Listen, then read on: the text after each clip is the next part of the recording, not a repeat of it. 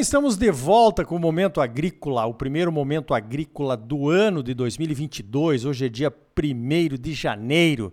E como é de costume, eu sempre convido no começo do ano o meu amigo Francisco das Chagas Medeiros. Ele é o presidente executivo da Peixe BR, a Associação Brasileira da Piscicultura. Em primeiro lugar, porque ele está fazendo um bom trabalho. Em segundo lugar, porque ele sempre me vem com notícias boas. Chico, como é que foi o ano de 2021 e o que, que você está esperando aí para a piscicultura brasileira no ano de 2022? apesar da pandemia. Bom dia, feliz ano novo. Bom dia, feliz ano novo para você, Arioli, e para todos que estão aqui no início do ano. E realmente é muito interessante, porque você começa o ano com boas notícias, afinal, nosso setor tem trazido muito boas notícias para o agro. A PeixeBR tem feito uma série de ações para fortalecer a piscicultura, em especial, principalmente, a tilapicultura, que hoje é mais de 60%. Tivemos várias ações importantes relacionadas ao mercado interno, a exportações, que vamos falar daqui um pouco sobre isso. Mas, principalmente, o mercado foi bom durante esse ano. Nós iniciamos esse ano uma ação com a CPEA, então, hoje, semanalmente, nós temos o indicador da tilápia, de preços da tilápia, isso é muito bom para o mercado, e também na área de sanidade, nós não tínhamos um plano de sanidade para o Brasil, para o setor de piscicultura, construímos um plano com o mapa, e o, e o plano está lançado, e, como diz assim, está em execução. Então, foram dois passos importantes, tanto na área de mercado quanto na área de sanidade. Sem saúde não se vai longe. Positivo. Aliás, o peixe é um alimento saudável, né? Como a gente sabe, inclusive é a carne mais consumida no mundo, né? Normalmente a gente fala do, do boi, do frango, do suíno e esquece do, do pescado, né? Que é a carne mais consumida no mundo. 52% do consumo de proteína animal no mundo é pescado. Tá dado o recado aí, hein?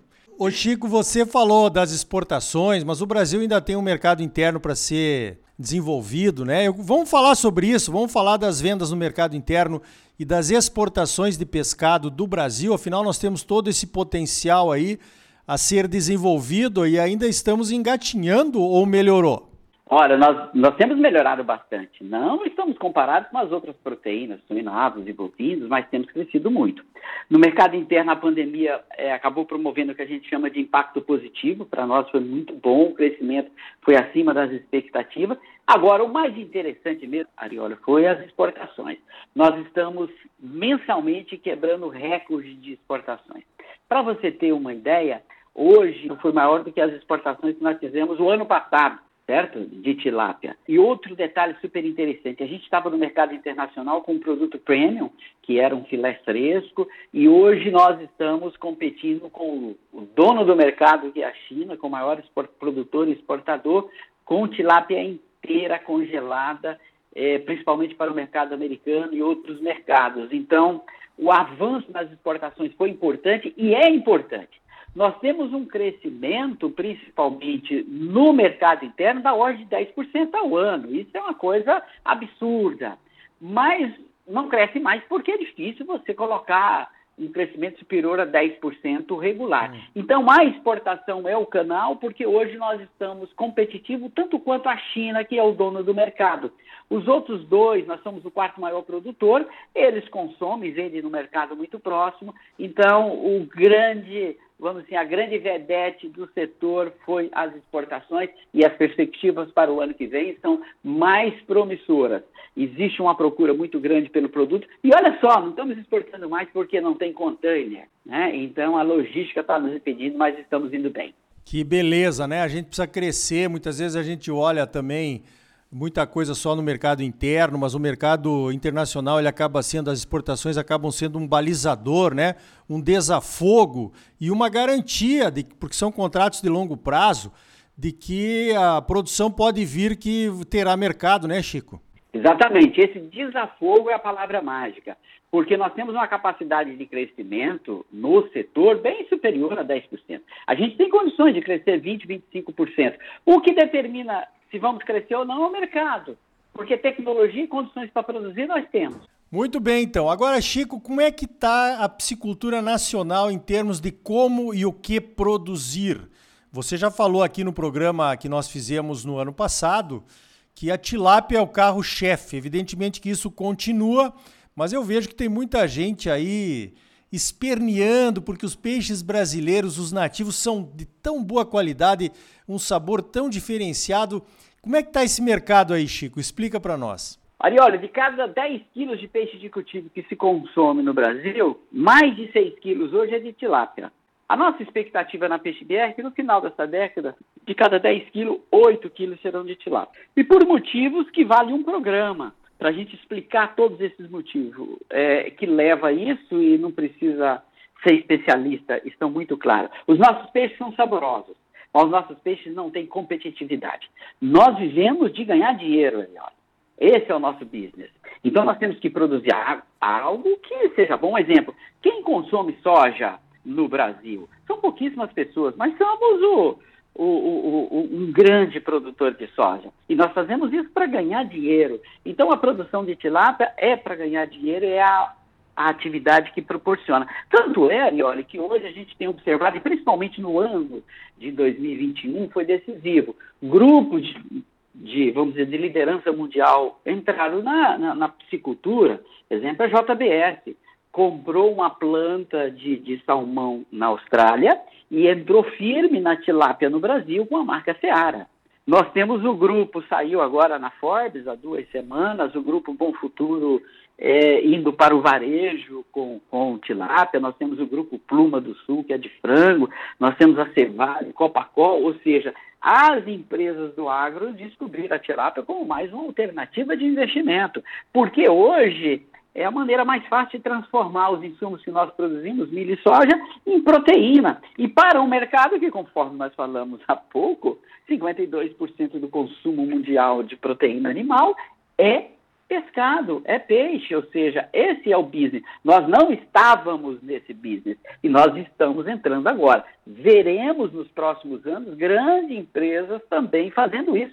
Olha só como é interessante, né? O Paraná desenvolveu um pacote tecnológico para a produção de tilápia que está mudando a realidade do setor no Brasil. Isso é muito interessante. Chico, fala um pouquinho mais sobre isso, porque ainda tem muita dúvida sobre por exemplo, quem está pensando no investimento para começar a produzir peixe na sua propriedade, eh, que tipo de, de produção será essa? É uma produção associada? Que tamanho mínimo tem que ter? Pode sair o investimento errado? Eu vejo que tem gente eh, também investindo naqueles tanques de superfície, né? Com lona, com tipo uma caixa d'água de concreto, coisas assim. Conta um pouquinho dessa forma de produção aí, Chico. Por exemplo, nós temos dois modelos no Brasil, que é, é em tanques redes escavados. Esse de lona de superfície é muito bonito, mas não tem viabilidade econômica, então a gente nem considera. Nós verificamos hoje dois sistemas de produção, as empresas verticalizadas e as empresas integradas, igual acontece com o frango. Esses são os dois modelos. Se você não tiver integrado ou você não tiver verticalizado, refaça o seu plano de negócio, porque produtor independente de peixe hoje no Brasil não tem boas perspectivas de mercado, hoje a médio e longo prazo, vai piorando cada vez mais. Agora, o mais interessante de tudo isso, o que, que aconteceu? Eu falei há pouco, nos últimos três, cinco anos, em função de tecnologia desenvolvida no Brasil, Ali, olha, nós temos a maior produtividade por hectare do mundo de tilápia. O produtor no Paraná, no oeste do Paraná, e hoje grande parte do Brasil já faz isso, tem uma produtividade por ciclo de 50 toneladas, média de 50 toneladas por hectare. E aí o que acontece? Em regiões, principalmente no centro-oeste, que se faz duas produções, compensa hoje, mesmo numa área de soja de sorriso, que é uma das mais caras do Brasil, você furar e trabalhar para produzir tilápia com alta produtividade, produzindo aí 100 toneladas por hectare. Então, uma tecnologia que nós temos hoje viabiliza entrar nas áreas de soja, onde tem disponibilidade hídrica, para produzir tilápia. Recentemente eu visitei, mês passado, o Paraná, um produtor com 20 hectares de lâmina d'água, produz 1 milhão e 200 mil quilos de tilápia como funcionário do sistema automatizado. Olha. Então isso viabilizou e aonde tiver grão no Brasil, nos próximos anos vai ter tilápia junto, que é a melhor forma de você, como diz assim, ganhar um dinheiro significativo é, numa propriedade que já está instalada. Muito bem, então estamos nos encaminhando para a produção integrada de lavoura, pecuária, floresta e piscicultura. Que maravilha, hein? Exatamente, Ariane. Chico, um minuto para a gente falar de uma pergunta que não pode faltar, evidentemente. E a piscicultura no Mato Grosso? Faz um panorama para nós aí. A piscicultura no Mato Grosso, ela estava dando ré, certo? É, numa velocidade muito grande, diminuiu a velocidade da ré, mas continua em ré. Nós tínhamos um problema exatamente de liberação da, da tilápia e as outras espécies para produzir. Conseguimos fazer isso, já falamos aqui, inclusive, no início do ano passado. Aí o que, que aconteceu? O governo fez uma reforma tributária, desonerou os peixes nativos e tributou a tilápia hum. em 4,5%. É, essa é a política que o governo faz quando não quer que você trabalhe. Né? Então, assim, hoje a gente está atuando para que volte a ter a mesma política tributária dos peixes nativos né, aqui no, no Estado, para ser atrativo. Hoje o Estado não é atrativo. É tipo assim, se alguma empresa nacional ou internacional vier investir em piscicultura, não vem para o Mato Grosso. Por, simplesmente por conta da política tributária. Nós temos as melhores condições do Brasil para produzir peixe e eu tenho certeza que seremos campeão. Mas não foi 2021. A produção, nós já terminamos os dados, caiu em relação a 2020. Se não mudar a política, vai cair de novo em 2022 e por aí vai. Esperamos uma mudança do governo. Nesse caso, especificamente, é do governo. Muito bem, Chico, sempre é bom falar contigo. Estamos conversando aqui com o presidente executivo da Peixe BR, Associação Brasileira da Psicultura, meu amigo Francisco das Chagas Medeiros. Parabéns pelo trabalho aí na Peixe BR, Chico, e mais uma vez obrigado pela tua participação aqui no Momento Agrícola. Eu que agradeço e um bom 2022 para todo mundo. Boas safras. Então tá aí. Pois é, a piscicultura bombando no Brasil e o Mato Grosso andando de ré. Até quando, hein? No próximo bloco, vamos falar das oportunidades em energia solar fotovoltaica a hora de investir é agora, é logo depois dos comerciais. E ainda hoje, a pecuária de corte teve um ano turbulento, principalmente no segundo semestre de 2021.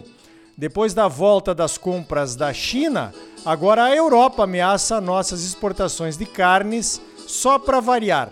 E o fogo amigo do final do ano veio do Bradesco e uma campanha desastrada e desastrosa contra o consumo de carne. Fechou a sua conta no Bradesco? Então vem para o Sicredi.